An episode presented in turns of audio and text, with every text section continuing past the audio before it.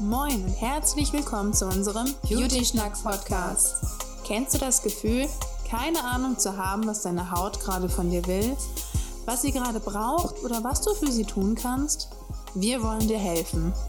Wir sind Ela und Jonina, zwei Kosmetikerinnen aus Hamburg und wollen, dass du mit deiner Haut im Einklang sein kannst. Dafür beschnacken wir jeden Monat verschiedene Themen rund um die Haut, verschiedene Inhaltsstoffe und was zu deiner Haut gut passt. Wenn du Fragen hast oder dich etwas einfach besonders interessiert, schreib uns auf unserem Instagram-Account BeautySchnack Podcast. Wir freuen uns über jeden Kommentar. Und jetzt wünschen wir dir viel Spaß beim Zuhören. Das heutige Thema ist die Haut. Also das, was wir täglich im Spiegel sehen, womit wir fühlen, womit wir einfach unsere Umwelt wahrnehmen. Die Haut ist unser größtes Organ.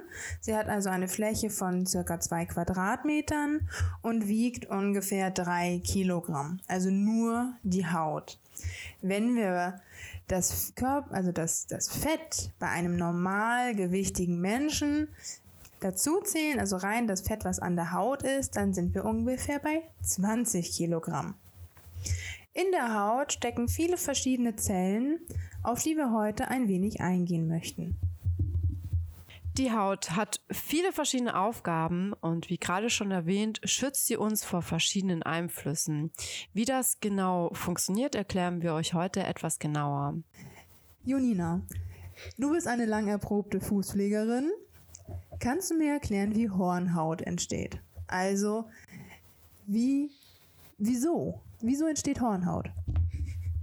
Also Hornhaut kann entstehen durch ähm, zu viel Druck, zum Beispiel wenn wir falschen, ein falsches Schuhwerk tragen. Ne? Und äh, der Zeh, der drückt vielleicht ähm, am Ende des Schuhs und, und, da sagt die Haut jetzt zum Beispiel, sie braucht da eine Schutzfunktion und baut dadurch etwas Hornhaut auf. Bei Arbeitsschuhen sieht man das auch sehr häufig, äh, dass die Hornhaut, also dass, die, dass sich da die Hornhaut bildet. Und genau, oder wie zum Beispiel bei der Gartenarbeit, wenn wir die ganze Zeit die Schaufel in der Hand haben und immer an der gleichen Stelle den Druck ausüben, wie zum Beispiel auf den Daumen, dann kann sich da zum Beispiel auch Hornhaut bilden. Damit will die Haut uns einfach nur sagen, sie braucht ihren Schutz dort. Machen wir diese Hornhaut ab, dann bildet sie sich wieder neu nach. Deswegen, wenn man Hornhaut abträgt, dann nicht zu viel, weil sonst bildet sie sich wieder zu stark nach. Okay, also hat sie einen mechanischen Schutz. Die Haut hat natürlich noch viel mehr Schutzfunktionen. Eine davon ist zum Beispiel auch äh, der Schutz vor dem Eindringen von Haut, Keimen und schädlichen Stoffen. Also, ihr habt garantiert in den Werbungen schon gehört vom pH-Wert, vielleicht auch schon vom Hydrolipidfilm, von Säureschutzmantel. Das beschreibt im Endeffekt alles das Gleiche. Wir haben einen Hydrolipidfilm auf unserer Haut. Der stellt sich zusammen aus unserem Schweiß und dem Fett aus der Haut, also aus den Talgdrüsen. Das gibt eine schöne Mischung und das ist so unsere Schutzschicht auf der Haut, die uns einfach schützt, die die Haut verspachtelt. Kann man das so sagen? Ja, ich finde, das kann man jetzt so sagen. ähm, genau, und dadurch gibt es halt keine Lücken, wo Hautkeime eindringen können. So, und ähm, die schädlichen Stoffe, das sind leicht Laugen und leichte Säuren vor der uns die Haut einfach schützt. Das ist dieser pH-Wert. Ähm, wir selber, also unsere Haut, hat ungefähr einen pH-Wert von 4,5. Einmal kurz zur deutlicheren Erklärung vom pH-Wert. Also der pH-Wert ähm, wird so unterschieden in sauer und alkalisch. So saure Lösungen haben einen pH-Wert unter 7, alkalische Lösungen einen pH-Wert über 7. Ein pH-Wert von 7 ist dann als neutral. Trinkwasser sollte einen pH-Wert von also zwischen 6,5 und 9,5 aufweisen, also relativ relativ neutral möglichst. Unsere Haut ist allerdings sauer, ne, mit einem pH-Wert von 4,5. Das heißt, da ist schon mal eine Differenz. Das puffert unsere Haut dann einfach aus. Also damit unsere Haut auf unserem pH-Wert bleibt ähm, und nicht irgendwie, ja, für unsere Haut ist das quasi eine, ja. eine Säure, also Wasser. Und um das einfach, um uns zu schützen vor Wasser, so blöd sich das jetzt anhört, genau dafür ist unsere Haut, unser Säureschutzmantel einfach da. Außerdem schützt unsere Haut uns auch vor dem Austrocknen. Auch das hängt mit dem Hydrolipidfilm zusammen. Jonina, weißt du da mehr drüber? Ja, richtig. Ein weiterer Faktor ist der Schutz vor dem Austrocknen. Diesen Schutz brauchen wir, da unser Körper zu circa 70 Prozent aus Wasser besteht und wir dieses Wasser einfach zum Leben brauchen. Eine gesunde Haut ist also eine gut durchfeuchtete Haut, die sich selbst und den Körper schützen kann. Ja. Dafür hat die Haut nochmal einen eigenen Feuchtigkeitsfaktor. Dieser wird unterstützt durch die epidermalen Lipide, also Fett, die aus der Haut kommt, und dem Hydrolipidfilm. Wenn einer dieser Faktoren nicht richtig funktioniert, ist die Hautbarriere defekt. Passiert das, sieht die Haut sehr trocken aus und kann dadurch auch mal schnell schuppig erscheinen. Dann kommen wir zu der UV-Strahlung. Also unsere Haut schützt uns ja definitiv auch vor den bösen ultravioletten Strahlen, ähm, die die Sonne so ausstrahlt. Lach nicht. ja, und zwar ist das ganz, ganz wichtig, weil die UV-Strahlen in der Haut viel Böses tun. Also die mutieren ja einfach unsere Zellen und durch diese Mutation kann es bösartig werden und durch bösartige Zellen kann dann Hautkrebs entstehen. So, dann kann der streuen und es kann einen ganz bösen Verlauf nehmen. So, damit das nicht so doll schlimm wird, ähm, versucht die Haut uns einfach schon mal selber zu schützen und zwar durch unser Melanin. Dafür haben wir Melanozyten. Melanozyten sind unsere pigmentgebenden Zellen in der Haut. Ähm, die sehen aus wie so kleine Kraken. Die haben ganz lange Ärmchen und berühren damit ganz viele Zellen und jede Zelle, die sie berühren, der geben sie Farbstoff. Und zwar das Pigment Melanin. Dieses Melanin legt sich um den einzelnen Zellkern wie eine Schutzschicht und dadurch können die UV-Strahlen den Zellkern nicht verändern. Genau, das ist so die eine äh, Version von der Haut. Wir sehen das am Ende dann einfach als unsere Sommerbräune, dass wir einfach Farbe bekommen oder schöne Muster. Also da, wo wir jetzt unsere Klamotten tragen oder die Uhr tragen oder die Riemchen der Sandalen hängen. Da kommt die Sonne dann ja nicht so hin. Das heißt, da werden die Melanozyten nicht aktiviert und ähm, dadurch wird da einfach keine Farbe produziert. Da gibt es auch noch verschiedenste Wege, aber darauf kommen wir dann irgendwann ein, wenn wir auf die UV-Strahlen und Sonnenstrahlen und generell mal eingehen. Das ist ein großes Thema für sich. Genau. Ein zweiter Weg der Haut ist die Lichtschwiele. Die Lichtschwiele ist auch nochmal ähm, wie beim mechanischen Schutz eine verdickte Hornschicht. Das heißt, da wo wirklich immer viel Sonne hinkommt. Es gibt so sonnenexponierte Stellen, die Stirn, die Hände, die Nase. Da vergröbert sich die Haut einfach, da verdickt sich die Haut, um möglichst wenig Strahlung eindringen zu lassen. Also ist das dann quasi wie Hornhaut als Schutz vor der Sonne. Darauf kommen wir dann irgendwann nochmal genauer. So viel zur Sonne. Mit Sonne hängt ja aber auch noch immer die Wärme zusammen. Vor der Wärme schützt die Haut uns auch, ebenso vor der Kälte. Darauf geht Jonina nochmal ein. Yep, und zwar die Wärme, das kennen wir alle, da fängt die Haut einfach an zu schwitzen. Dadurch kühlt sie die Haut runter. Unsere Blutgefäße weiten sich, äh, damit möglichst viel Körperwärme abgegeben werden kann. Bei der Kälte ist das genau andersherum. Unsere Blutgefäße verengen sich, um möglichst viel Körperwärme bei sich zu behalten, damit wir nicht so schnell frieren. Der Haarbalgmuskel stellt sich dabei auf und so entsteht halt auch unsere Gänsehaut, wodurch die Angriffsfläche auf der Haut verringert wird. Zu guter Letzt hören wir noch was zu den Allergenen. Ela, möchtest du uns was dazu erzählen? Lieben gerne. Ich krieg immer so richtig schön die Themen, die kompliziert werden. Du kannst, ne? so, du kannst einfach so gut erklären und deswegen, deswegen machst du das dann immer. Ja, oder so. Tatsächlich hatte ich im Studium ähm, hatte ich ein komplettes Semester. Also da hat mir, hatte ich eine einzelne Vorlesung, also 90 Minuten nur über diese Epidermis und dann nochmal 90 Minuten über die Dermis. Also ich möchte euch ja möglichst viel Wissen mitgeben. Also, Allergene. Allergien kennen wir. Es gibt Heuschnupfen, es gibt äh, eine Nickelallergie, es gibt äh, ne, Katzenhaarallergie. Die Nickelallergie zum Beispiel gehört auch zu den Kontaktallergien. Oder wenn wir jetzt auf irgendeinen bestimmten Stoff, zum Beispiel Kamille, total viele reagieren mittlerweile auf Kamille. Wenn das in einer Creme drin ist und wir tragen uns die Creme auf, Kontaktallergie. So, was passiert in der Haut? In der Haut werden unsere Langerhanszellen aktiviert. Die Langerhanszellen gehören zu unserem Immunsystem. Genau, das sind so die Außenposten, die so Kontakt mit der Außenwelt haben, die merken, okay, hier ist ein Stoff, den kenne ich nicht, der gehört nicht zu mir. Alarm, Alarm.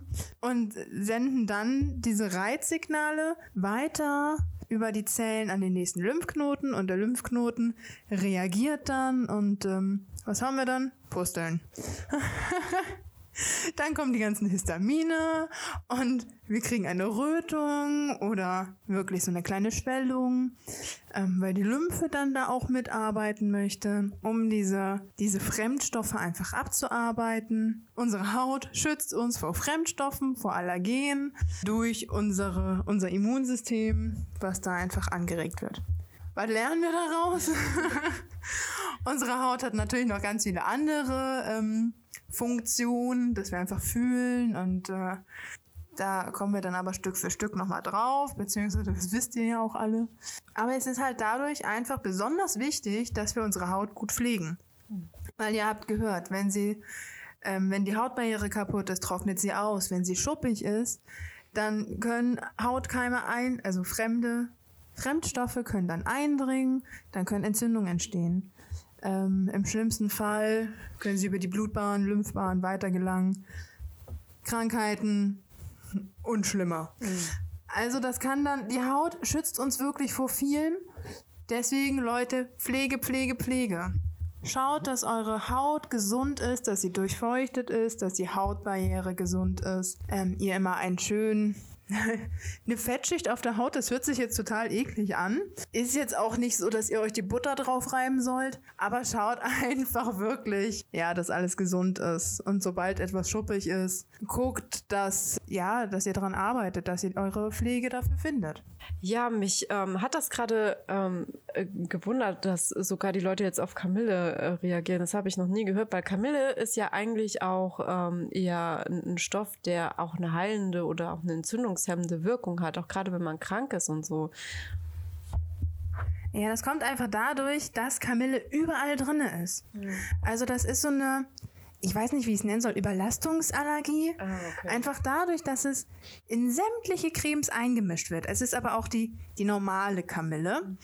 Merkt die Haut einfach, okay, es gehört gar nicht zu mir und ich bekomme mittlerweile ein bisschen viel davon, mag ich nicht mehr. Mhm. Deswegen steigen die tatsächlich bei vielen Produkten schon auf die römische Kamille um, weil die römische Kamille einen gewissen Stoff nicht hat, den die Kamille hat, auf den die Haut reagiert. Alles klar, dann ähm, weiß ich das jetzt auch. Ähm, war auf jeden Fall mal interessant zu hören. Krass, okay. Dann machen wir mal weiter mit, wo passiert das alles? Wir wollen euch jetzt noch einmal den Aufbau der Haut mit ihren einzelnen Schichten erklären. Und zwar besteht die Haut aus drei großen Schichten. Die oberste Schicht nennen wir die Epidermis, also unsere Oberhaut. Darunter liegt dann die Dermis oder auch die Lederhaut genannt. Und unsere dritte Schicht ist die Subcutis, also unser Unterhautfettgewebe. Ela, erzähl uns doch mal was zu unserer ersten Hautschicht. Ja, also bleibe ich bei der Oberhaut. Die Oberhaut besteht wiederum aus vier, eins, vier bis fünf einzelnen Schichten, je nachdem, wo an der Haut, also Handflächen und Fußsohlen haben nochmal eine Extraschicht. Und es wird gemunkelt, Männer haben auch nochmal eine eigene Schicht, aber gut.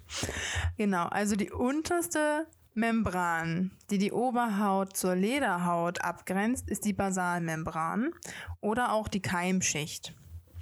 Hier werden die Basalzellen gefüttert. Die Basalzellen sind so die Mutterzellen der Haut. Das ist so die unterste Schicht. Diese Mutterzellen teilen sich dann. Eine bleibt am Platz und die neu äh, ähm, die neue Zelle wird nach oben geschoben, tatsächlich aktiv. Und ähm, ja, also nach außen.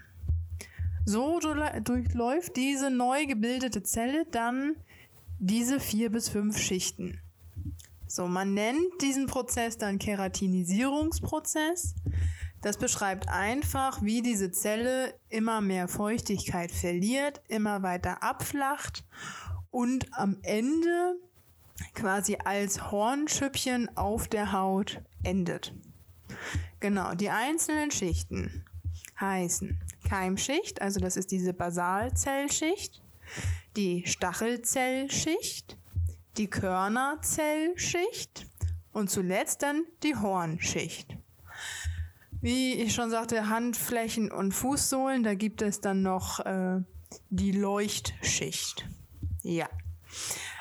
So, aber die Hornschicht, das ist dann so die letzte, das ist quasi die Schicht, die wir sehen, auf die wir schauen.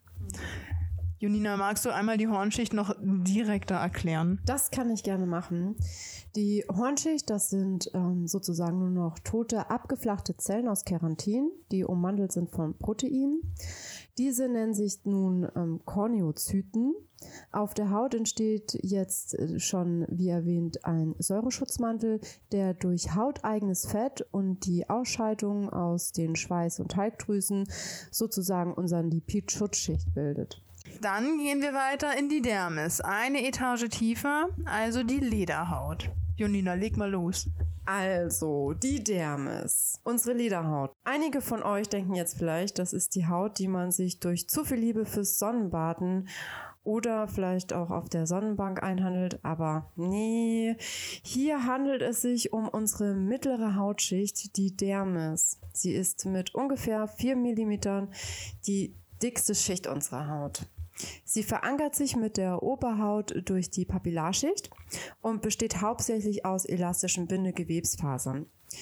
In der Lederhaut befinden sich Blutgefäße, Lymphbahnen, Nervenfasern, aber auch Schweiß- und Talgdrüsen, ähm, aber auch die Haarwurzeln und die Muskelfasern gehören dazu.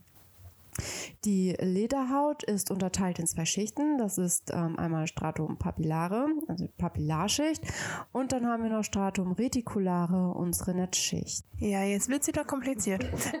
ähm, ja, also die Papillarschicht ist der obere Abschnitt. Genau. Der obere Abschnitt ist gekennzeichnet dadurch, dass ähm, wir dort feine und lockere Kollagen- und Elastinfasern haben. Außerdem ist der obere Teil der Hauptträger der Nerven und der hautversorgenden Gefäße. Also alles, was da in der Haut so rumschwirrt, ist alles eher in der oberen Schicht. Dort verlaufen auch die Lymphbahnen. Die sind ja schon, wie erzählt, das Transportsystem für Flüssigkeiten, für Eiweiße, Fette, ähm, Zellen, Bakterien oder andere. Also Lymphbahnen transportieren einfach alles, was Blut nicht transportiert. Die Papillen der Papillarschicht sind äh, so sägezahnartig verzahnt mit der Oberhaut. Also das gibt, dass die Oberhaut einfach sehr gut mit der Lederhaut verbunden ist. Diese Schicht wird tatsächlich im Alter immer dünner. Also auch da ist es wichtig, sich um die Haut zu kümmern. Dass es dünner wird, kann man jetzt nicht so gut beeinflussen. Das ist im Alter leider so. Ja, Deswegen kann man dann auch später bei älteren Menschen die Haut so schön verschieben.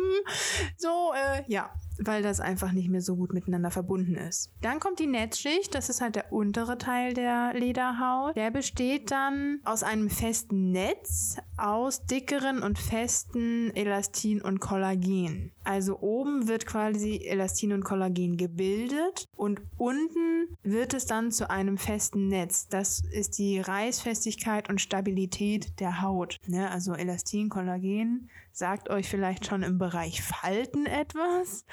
Also wenn der, das Kollagen einfach abgebaut wird oder nicht so gut produziert wird, kriegen wir Falten, weil die Stabilität der Haut einfach nicht mehr so gegeben ist. Dafür gibt es dann schöne Cremes.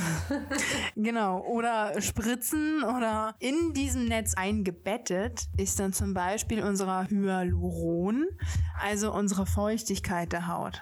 Ne, also das ist so quasi der Wasserspeicher unserer Haut. Für die, die es noch unbedingt wissen möchten, natürlich verstecken sich auch in der Dermis dann nochmal ein paar Sinneskörperchen. Und zwar äh, sind das so für Reize. Das sind die Ruffini-Körperchen. Die sind für die Wärme zuständig. Die nehmen den Wärmereiz auf, leiten den weiter. Die Krause-Körperchen sind für die Kälte zuständig. Dann gibt es die Golgi-Körperchen. Nicht zu verwechseln mit dem Golgi-Apparat, der in den Zellen ist. Ja, ich hatte im Studium auch Biologie als Nebenfach. Golgi-Apparat. Nein, Golgi-Körperchen die sind für leichten Druck zuständig und die Vater Pacini Körperchen sind für den starken Druck verantwortlich. Die Wörter sind alle eher ein bisschen italienisch, weil die Italiener als erstes die Haut so richtig untersucht haben und halt diese Körperchen entdeckt haben. Genau. Die dritte Schicht, das Unterhautfettgewebe, besteht hauptsächlich aus Binde- und Fettgewebe. Sie ist sozusagen das Bindeglied vom Körper und den darüber liegenden Hautschichten. Die Unterhaut grenzt sich durch eine Faszie, also durch, wie sagt man, sehnartige Muskelhaut zum Körper hin ab.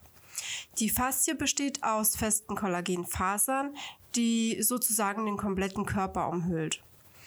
Das Unterhautfettgewebe hat viele verschiedene Aufgaben. Zum einen hat es die Funktion der Wärmeisolierung und bietet dem Körper daher einen effektiven Kälteschutz. Des Weiteren dient es als Energiespeicher und als Fettreserven für den Notfall. Andererseits ist es aber auch ein guter Puffer für Druckstöße. Außer jeder kennt es und fühlt den Schmerz, wenn man sich den Zeh an einer Kante stößt. Ne? Sei es jetzt zum Beispiel an einem Couchtisch oder die Bettkante oder die Treppe, die man in dem Moment nicht richtig erwischt. Was auch sehr beliebt ist, ist der Musikknochen, den man sich vielleicht auch an der Türkante stößt. Da hier kein Fett ist, tut es natürlich tierisch weh. Tja, was haben wir noch? Wir haben natürlich auch noch, ja, genau, es dient auch als natürliches Polster in der Fußsohle. Auch hier, Hornhaut ist nicht gleich Hornhaut, aber das erfährt ihr sonst in einer anderen Folge, wenn es um das Thema Füße geht. Und ja, zuletzt kann man sagen, dass die Unterhaut als Halteband also als Haltebänder der Haut dient, da sie dafür sorgt, dass sich die Lederhaut und die Oberhaut nicht von der Unterhaut löst. Also sie hält quasi alles zusammen. So, das war für heute schon ganz schön viel Input und wir sind auch schon fast am Ende. Doch zum Schluss möchten wir noch mal kurz auf die Einflussfaktoren eingehen, die den Hautzustand verändern können. Dabei spielen innere sowie auch äußere Faktoren eine wichtige Rolle. Als erstes fällt mir hier auch der Alterungsprozess ein. Und bitte seid uns jetzt nicht böse, wenn wir sagen, dass es mit der Haut ab 30 abwärts geht. Daher sagt man auch, ab 25 sollte man mit einer guten Pflege anfangen, um die Haut einfach ein bisschen zu unterstützen und ein wenig unter die Arme zu greifen. Ja, Jonina, wie du schon sagst, mit 30 geht's bergab. Unsere Haut kann einfach nicht mehr. Sie ist nicht dafür gemacht, so alt zu werden, beziehungsweise nicht unter diesen Einflüssen, die unsere Haut momentan leider alle aushalten muss. Also wenn wir einfach rausgehen auf die Straße, der ganze Smog, die Umweltverschmutzung, alles, was wir da finden, die verstärkte UV-Strahlung, das ist unsere Haut durch die Evolution nicht gewohnt. Von daher altert sie dann einfach extrem bzw. verändert sich. Ja, das Alter ist sowieso generell der größte Feind der Haut. Die Haut wird dünner im Alter. Ich habe da so einen ganz geilen Vergleich, wie man sich die inneren und äußeren Faktoren merken kann, also wie ich sie mir am besten merken kann. Und zwar kann man sich das so vorstellen, die kleine, liebe Omi von nebenan, die dir Plätzchen backt, sieht ja zuckersüß aus. Wie stellt man sich die vor? Die hat eine total dünne, durchscheinende, weiche Haut, ähm, eher blass. Die Haut hängt ein bisschen, aber ne, es kommt direkt so ein Bild in, ne? Die liebe Omi. Das sind so die Faktoren, die von innen herauskommen. Also die Fettpolster bauen sich eher ab und es entstehen die natürlichen Falten und die Haut wird dünn und durchscheint. Dagegen, da kommen wir gleich bei der UV-Strahlung auch noch drauf, dagegen ist die Rocker-Omi die, so stelle ich sie mir vor, die ihr ganzes Leben in der Sonne gelegen hat, mit dem Motorrad unterwegs ist, in der Kneipe hockt, raucht, trinkt, das Leben ordentlich genießt. Ja, so sieht sie dann halt auch aus. Die Haut sieht aus wie gegerbtes Leder, eher dunkel, die Falten sind wie Furchen. Es sind einfach andere Falten. Auch vom Rauchen sind um den Mund herum ja immer noch mal feine Fältchen. Und ähm, ich finde, so ist einfach ganz sichtbar, was diese äußeren Faktoren, also wie Sonne und Rauchen, was das einfach mit unserer Haut eigentlich macht. Ja, und dazu gehören natürlich auch Pigmentflecke, die im Alter auch immer mehr werden, da sich das eingelagerte Melanin einfach immer schlechter abbauen lässt und die Zellen, ja, die sind halt einfach nicht mehr so fest miteinander verbunden. Ja, und dadurch treten dann vermehrt einfach auch die Pigmentflecke auf. Und was haben wir noch? Ja, UV-Strahlung. Gerade im Sommer ist es wichtig, sich mit der richtigen Kleidung vor der Sonne zu schützen. Gerade im Frühling, wenn einem die ersten Sonnenstrahlen entgegenkommen und wir die Wärme einfach nur genießen möchten, bekommen wir, wenn wir nicht aufpassen, unseren ersten Sonnenbrand, da unsere Haut durch den Winter noch einfach keinen Eigenschutz aufgebaut hat. Im Sommer sehen wir das dann auch immer wieder mal, ja, dass wir schöne Muster durch das Tragen von Sandaletten und den Schmuck von den Händen und Fingern sehen. Und ja, wer im Sommer trotzdem gerne in der Sonne baden möchte, sollte für den Anfang auf jeden Fall einen Sonnenschatzfaktor von mindestens 50 auftragen und ja, vielleicht noch einen kurzen Moment im Schatten verweilen. Denn selbst wenn wir im Schatten sind, bekommen wir immer noch eine leichte Bräunung ab. Und bevor wir einen Sonnenbrand bekommen, der nicht nur schmerzhaft ist, sondern auch gefährlich werden kann, schützt eure Haut vor der Sonne mit der richtigen Kleidung und vielleicht auch einem schicken Hut. Ja, Hüte im Sommer, mega wichtig. Nicht umsonst, weil alles das, wo die Haut direkt der Sonne ausgeliefert ist, altert schneller. Das ist die sonnenexponierte Haut, nennt man das, also viel der Sonne ausgesetzt. Und wenn wir im Sommer nicht aufpassen und wir schützen uns nicht mit einer guten Sonnencreme, dann kriegen wir richtig die geilen Bräunungsstreifen. Ja, Sonnenbrand ist tatsächlich auch wirklich nochmal so ein Thema für sich. Also wir werden garantiert Sonne auch nochmal einzeln behandeln, weil Sonne einfach so ein Riesenthema ist. Ähm, ein Sonnenbrand ist halt einfach wirklich eine Entzündung der Haut.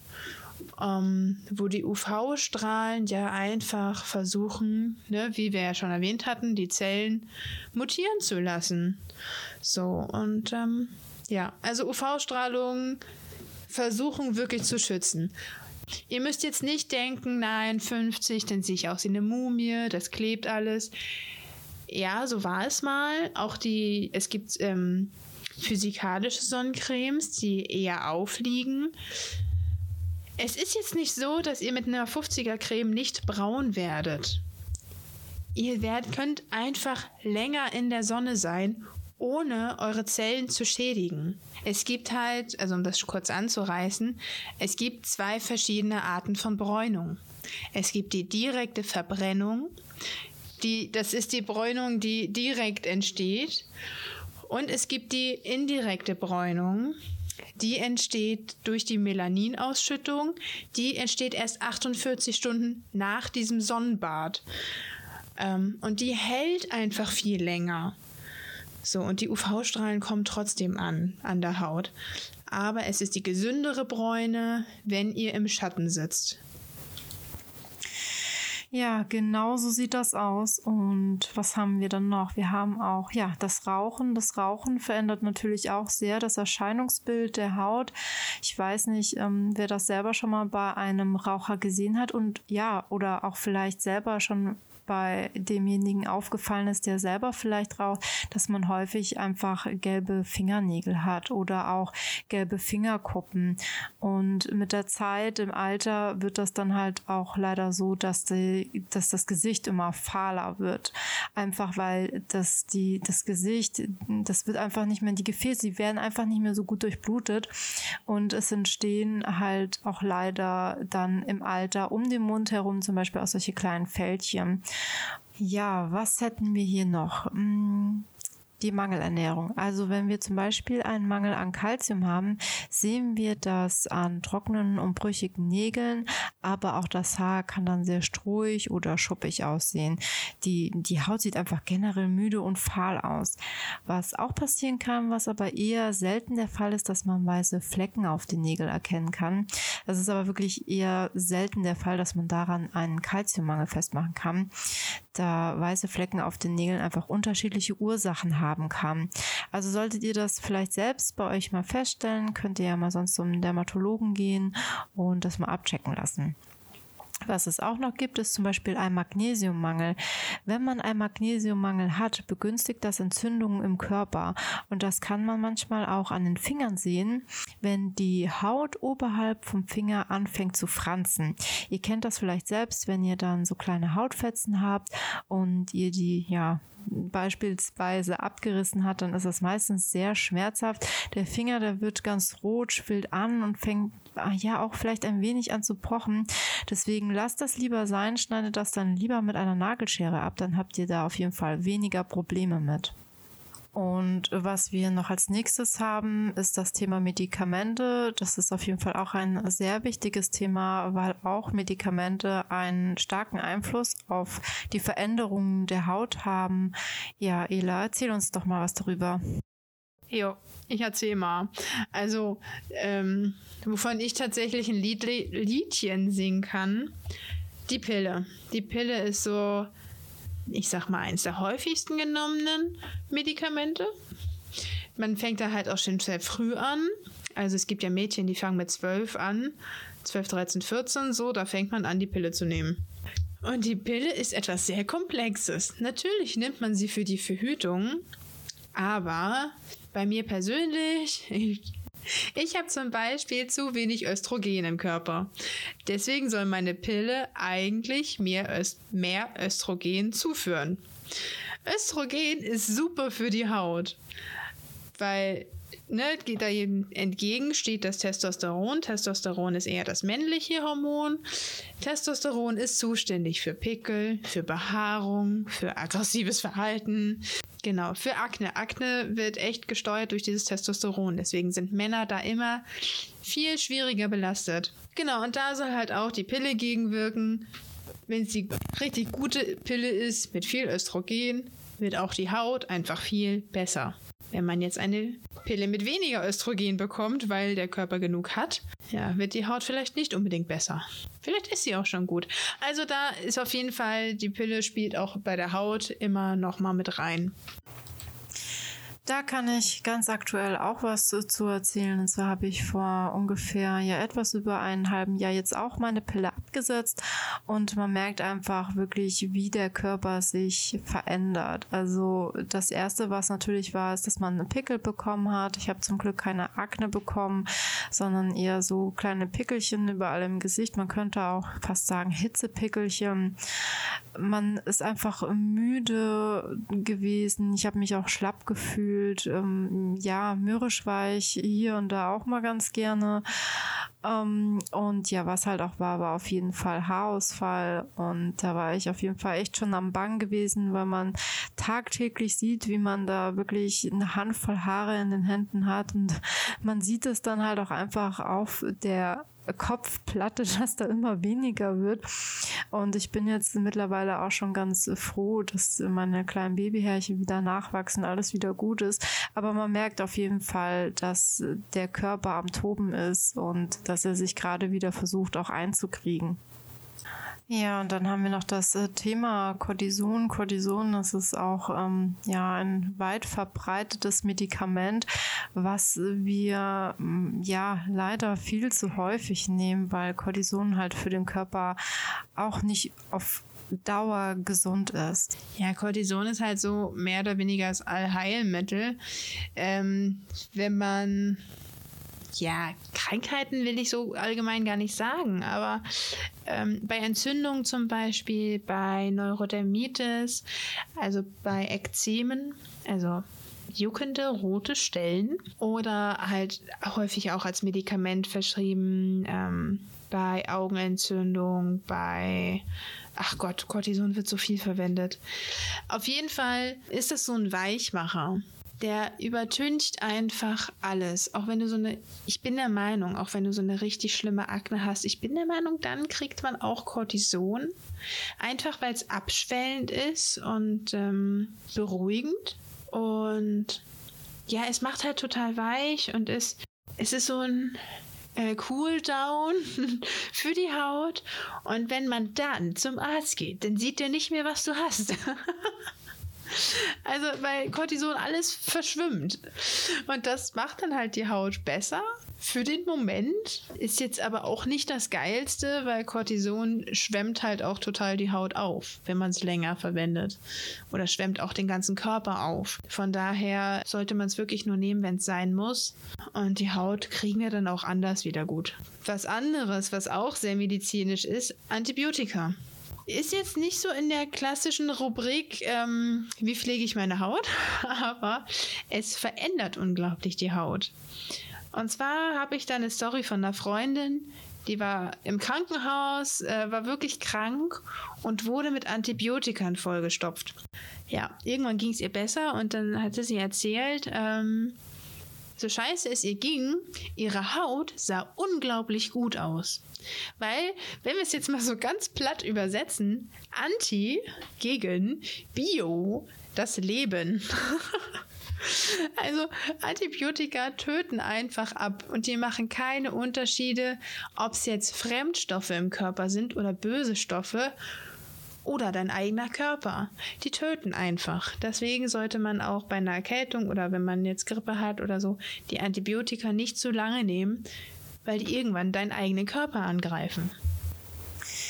Ja, und dann gibt es noch Hauterkrankungen, die genetisch bedingt sein können, wie zum Beispiel eine Bindegewebsschwäche. Dazu gehört die Zellulite, Besenreißer oder auch Dehnungsstreifen können genetischen Ursprungs sein. Neurodermitis, Gürtelrose und Schuppenflechte gehören ebenfalls dazu. Die, also, die haben auch einen sehr unterschiedlichen Verlauf und werden daher auch unterschiedlich behandelt. Ähm, schauen wir zum Beispiel bei der Neurodermitis, die kann an einzelnen Stellen auftreten oder auch breit breitflächig über den ganzen Körper verteilt sein. Dann gibt es die Gürtelrose, das ist ein Herpesvirus und halt auch nur sehr langsam wieder ab. Und dann haben wir aber auch die Schuppenflechte, die kann auch mehr oder weniger auftreten. Hier bin ich auch der Meinung, dass es verschiedene Arten von Schuppen gibt, die auch gerade im Zusammenhang mit der Neurodermitis stehen können. Und auch Muttermale, ich weiß nicht, ob ihr den Begriff Kaffee-Olé-Fleck vielleicht kennt. Mm, das sind so ovale Pigmentflecken, die von der Farbe her äh, ja, an einen Milchkaffee erinnern. Daher der Name Kaffee-Olé-Fleck. Die können halt ebenfalls genetisch weiter vererbt werden.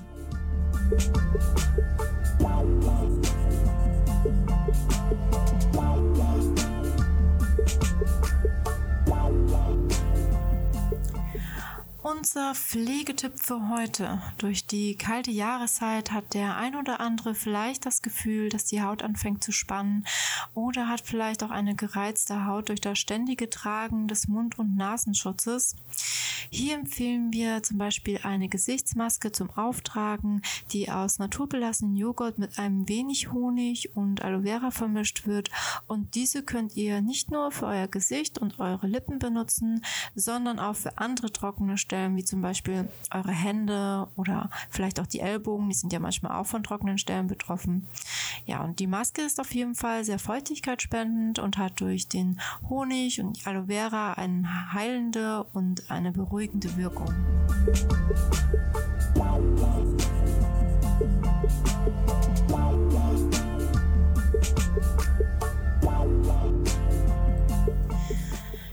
War's für heute mit unserem Podcast. Wir hoffen, auch wenn es heute viel Input gewesen ist, dass es euch Spaß gemacht hat, uns zuzuhören und dass es vor allem auch für euch interessant gewesen ist. Und das Schlusswort von heute, das habe ich jetzt mal. Und ich wollte einfach allen danken. Vielen, vielen Dank an alle, die uns geholfen haben, die unseren Link geteilt haben, die sich unseren Podcast angehört haben und uns auch ein Feedback gegeben haben. Also danke an euch alle, die uns supportet haben und wir freuen uns unglaublich, dass es auch schon so vielen Menschen gefällt und dass es sich so viele Menschen anhören. Also vielen, vielen Dank. Wir wünschen euch alle, allen, allen, allen eine schöne Weihnachtszeit, eine schöne Weihnachten. Lasst euch reich beschenken, bleibt alle gesund und wir hören uns dann im nächsten Jahr. Kommt gut rein.